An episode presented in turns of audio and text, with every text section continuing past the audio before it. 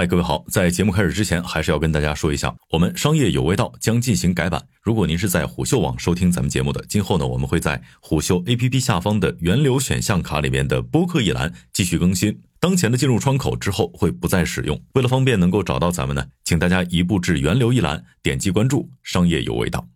好，回到今天的节目，新冠二阳来袭，重症轻症全靠命。本文来自虎嗅医疗组，作者陈广京。你好，我是本栏目主播金涛。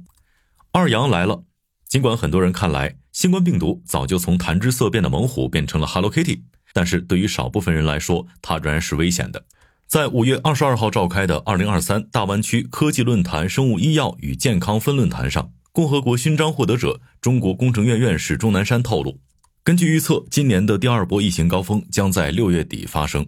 现阶段，新冠疫情抬头的趋势已经显现。五一之后，二阳新冠重新成为了热门话题，陆续就有人公开晒出阳了的消息，咳嗽发烧的人又多了起来。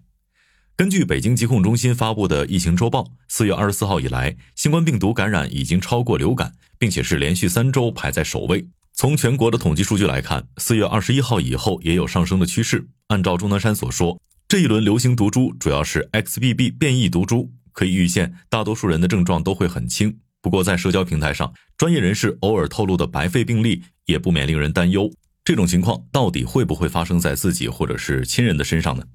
根据权威期刊 Nature 于五月十七号发表的一份研究，则进一步加剧了这种担忧。这份研究显示，至少四十九种基因与新冠重症风险有关联。这意味着，有些人感染新冠之后，很可能天生就更容易发展成重症。那么，基因真的能够增加人类感染新冠甚至发展成重症的风险吗？携带容易发展成重症基因的人，接下来又该如何渡劫呢？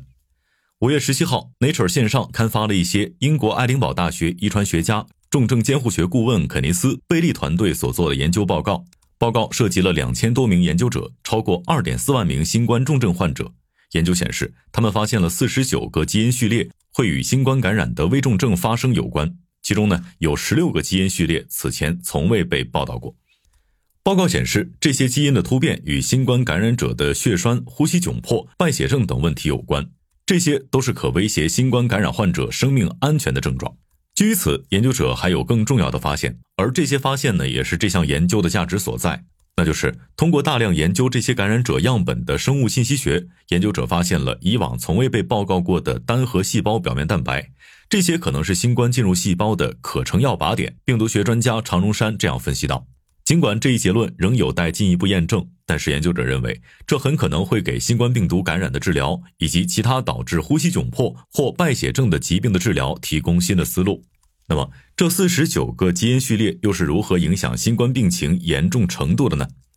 新冠病毒感染对一部分人是致命的。根据世界卫生组织发布的数据，新冠大流行期间，新冠导致的寿命损失总年数达到了三点三六八亿年。如果按照其早期公布的二零二零年、二零二一年总死亡人数一千四百八十九万人计算，平均每位死者都折损了约二十二年的寿命。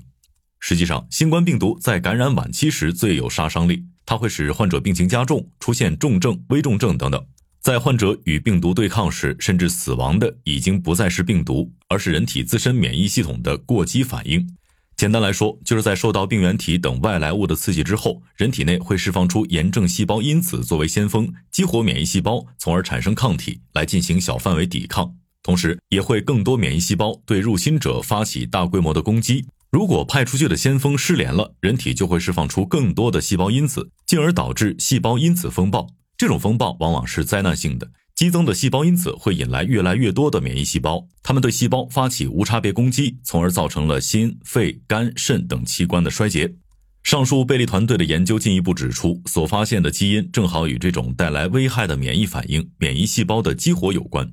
该基因发生突变，可以刺激产生多种炎症细胞因子，其中就包括了会引起细胞因子风暴的核心因子。基于上述原理，理论上抑制靶点的药物就有望治病救人。那么，携带重症基因就在劫难逃吗？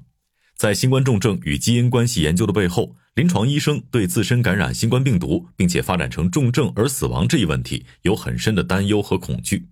根据 Nature 的撰文，贝利团队研究基因与新冠感染重症的关系，是因为2003年爆发的传染性非典型肺炎，也就是我们常说的非典，其死亡率高达百分之十左右。医疗工作者是最受威胁的群体，这令他们很紧张，所以也就在一定程度上增加了医疗工作者额外的精神负担。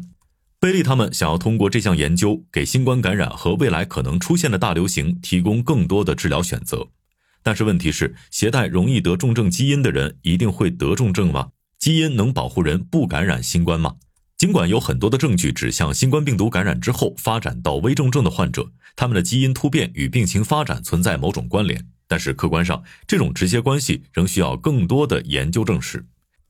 常荣山告诉我们，所谓的天选打工人，他们虽然携带了某种基因，但也并不一定会免遭感染。也可能有这样的一种情况：即使被平均感染剂量的新冠病毒所包围，他们也能在很短时间内清除病毒，比如两天到五天内，而不显现出任何的临床症状。简言之，所谓的无症状感染者的确存在。